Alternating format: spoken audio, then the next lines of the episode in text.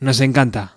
Bueno, mejor dicho, a los norteamericanos les encanta relatar las miserias y la forma de caer de sus héroes para luego verles renacer y brillar más fuerte que nunca. Y como a ellos, a los norteamericanos les encanta, a muchos de nosotros también. Así, en rasgos generales, acabamos de relatar la historia de Californication, el séptimo álbum de estudio de los todopoderosos Red Hot Chili Peppers, que en junio del 2019 cumplirá 20 años. Bienvenidos.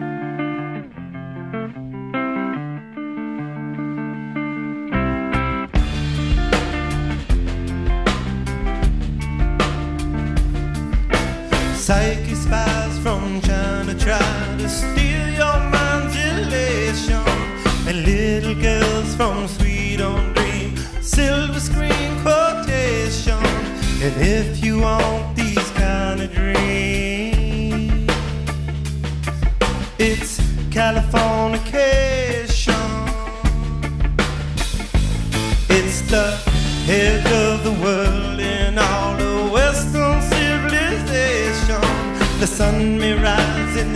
in the east at least. It's settled in a final location. It's understood that Hollywood sells Californication.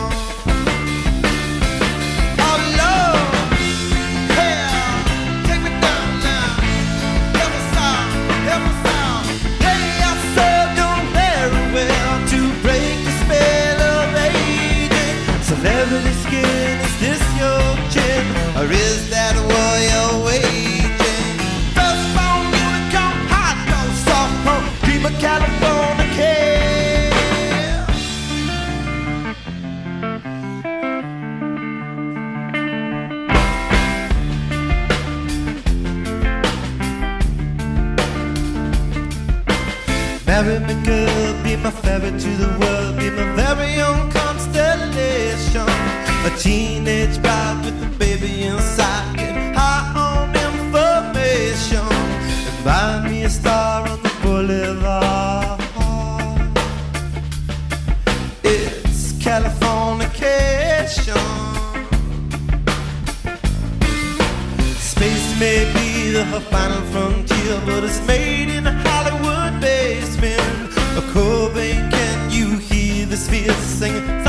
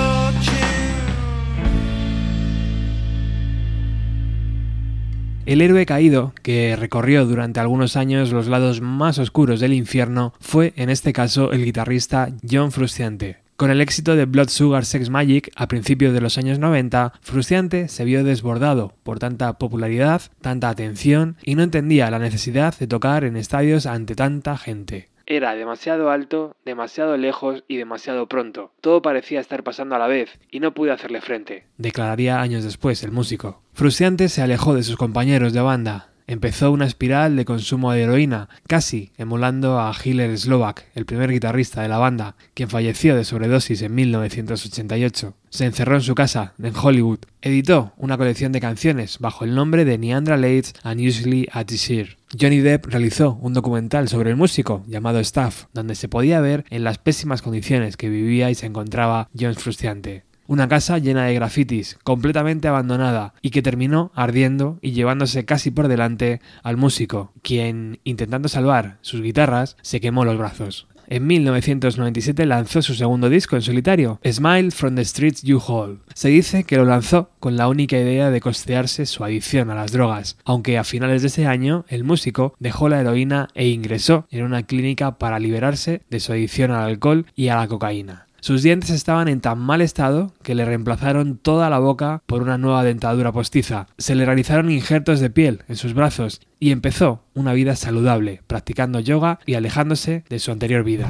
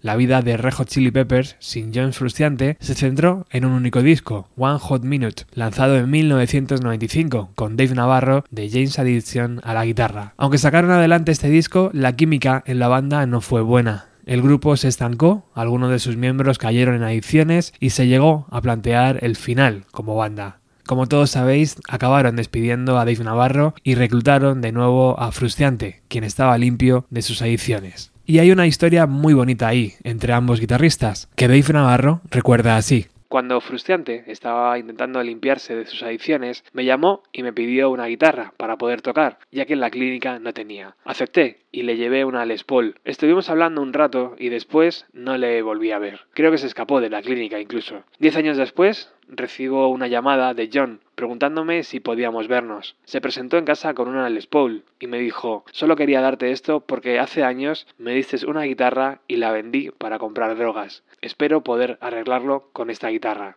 Nos sentamos y hablamos durante un par de horas. Fue una tarde genial. Me encanta que haya querido enmendar aquel error con este detalle. Tengo esa Les Paul en mi casa desde entonces.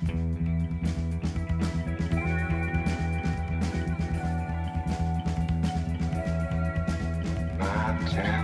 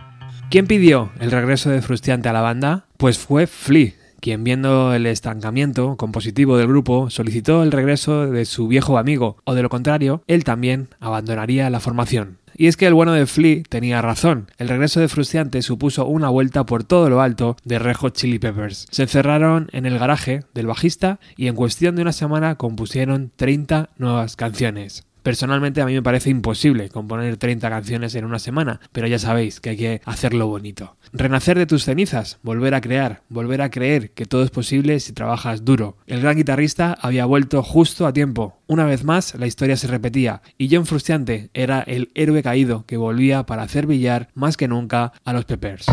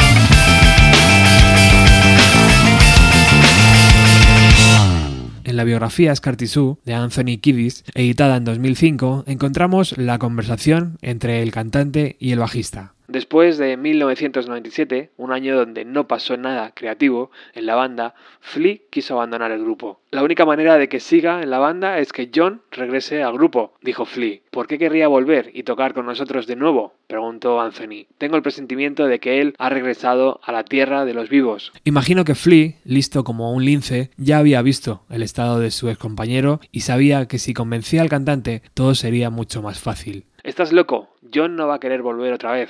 Es imposible, pero si de verdad lo crees, por mí no hay problema, dijo Kiddis. Flea fue a verlo a la clínica, donde se estaba curando de su adicción al alcohol y a la cocaína, y tras hablar y escuchar música, le preguntó si quería regresar a la banda. Entre sollozos y llantos, Frustiante respondió que nada le haría más feliz en el mundo, y de esta forma la segunda etapa del héroe caído empezó de nuevo.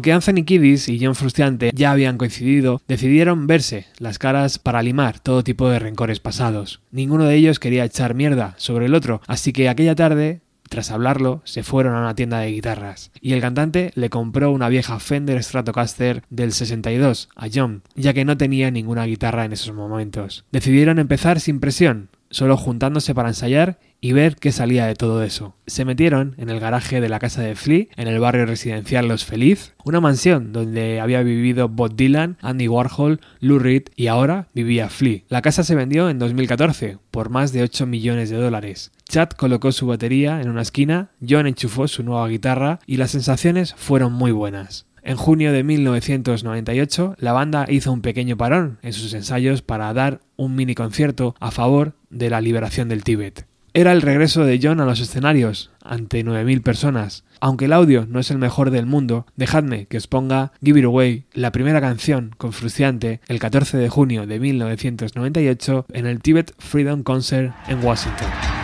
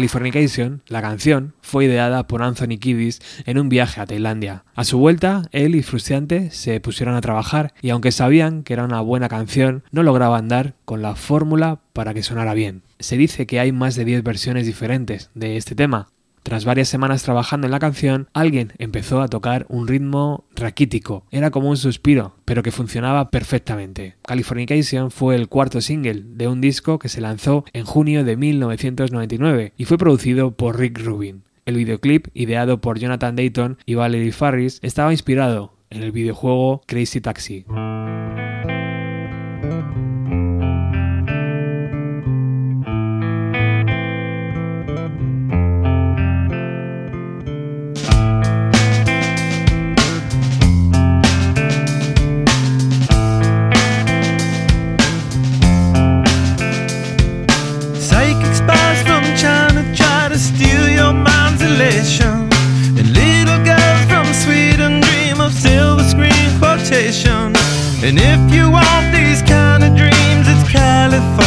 Californication.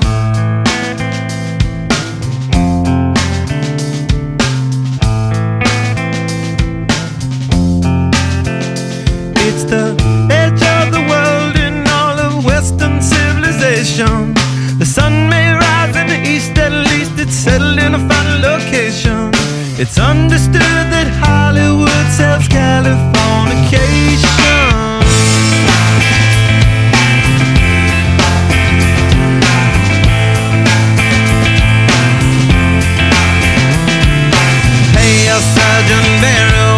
Break the spell of aging. Celebrity skin, is this your is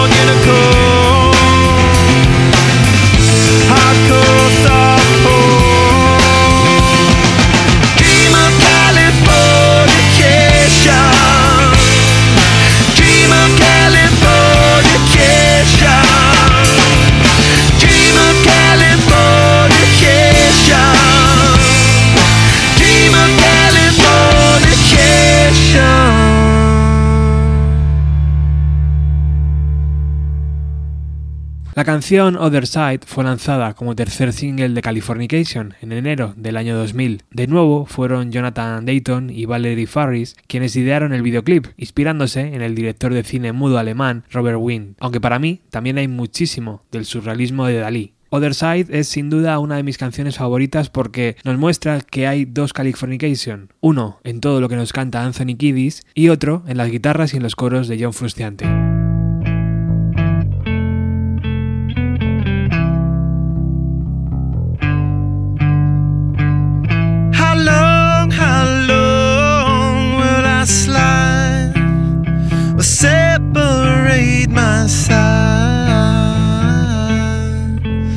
I don't,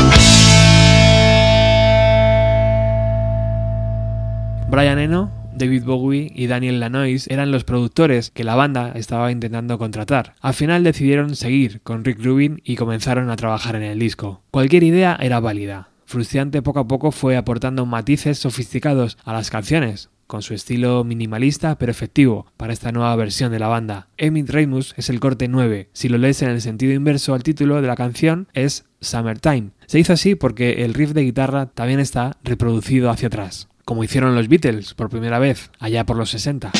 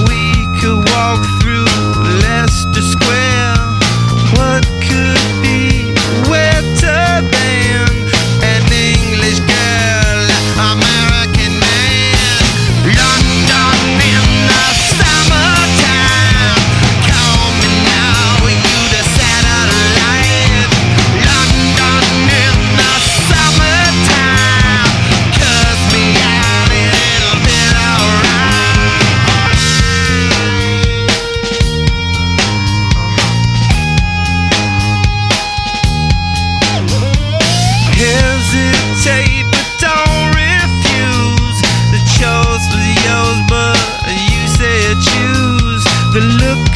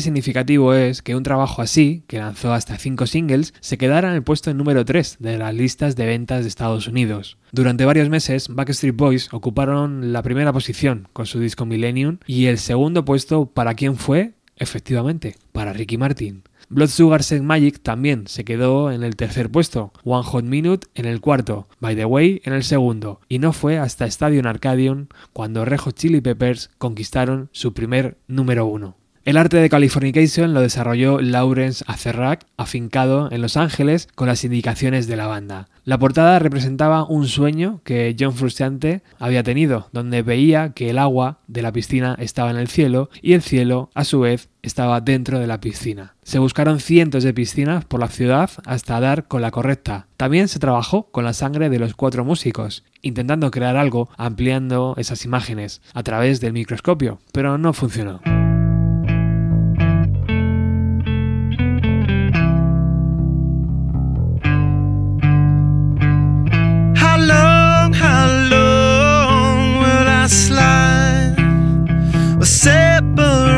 my side.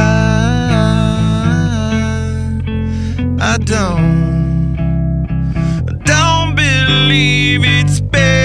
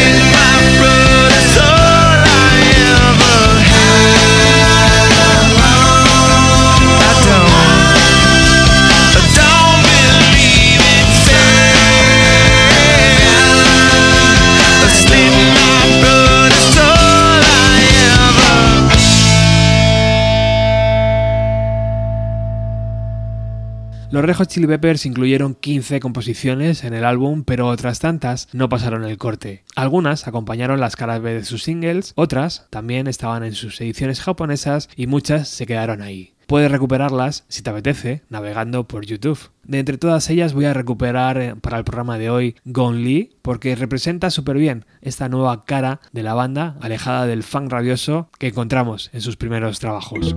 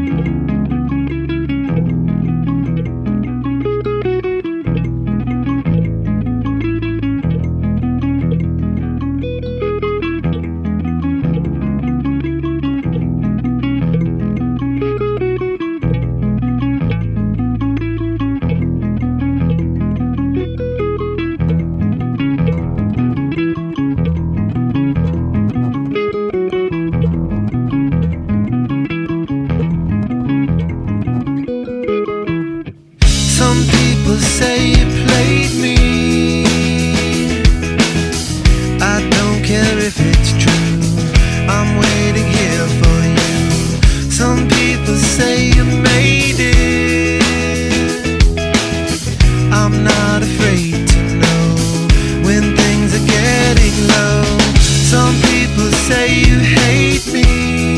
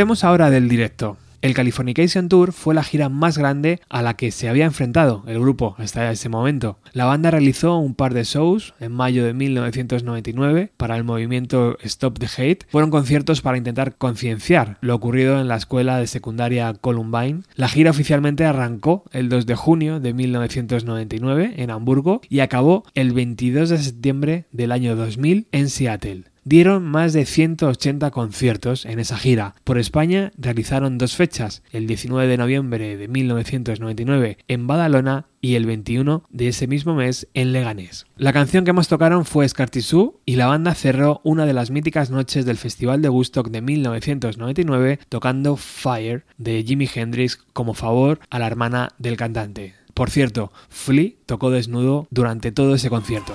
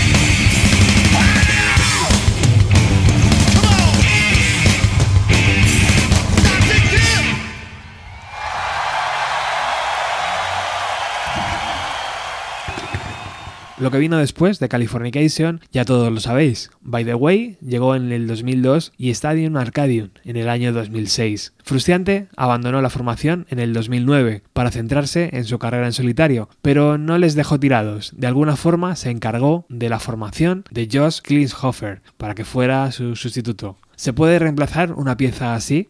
Eso ya os lo dejo a vosotros. Lo que está claro es que Frustiante supo regresar y aprovechar la oportunidad.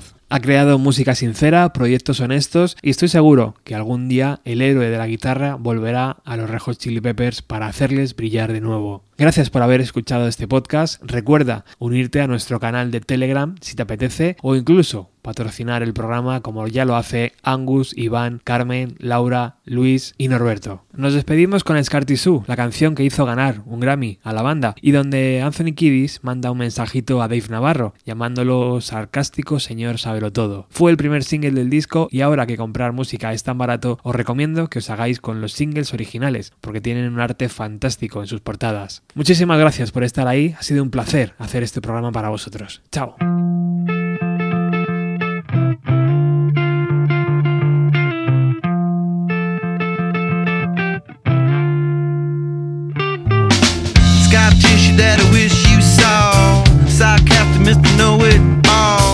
Close your eyes and I'll kiss you, cause with the birds I'll share.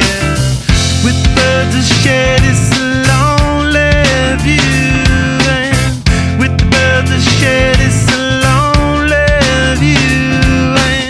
push me up against the wall. Young tuck girl in a push up bra. I'm falling all over myself to lift your heart in case you're here. Cause with the birds I share this lonely view. And with the birds I share this lonely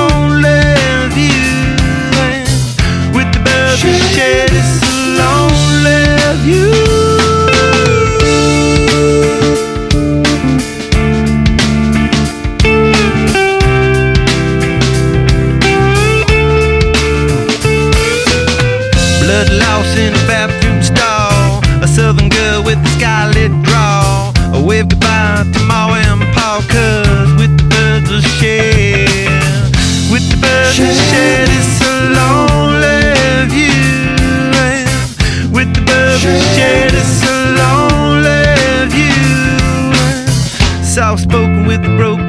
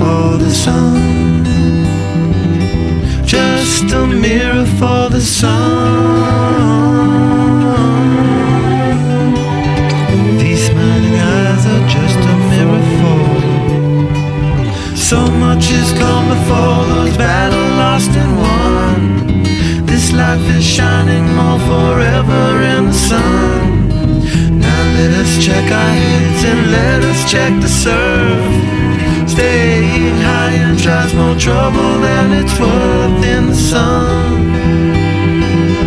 Just a mirror for the sun. Just a mirror for the sun. These smiling eyes are just a mirror for.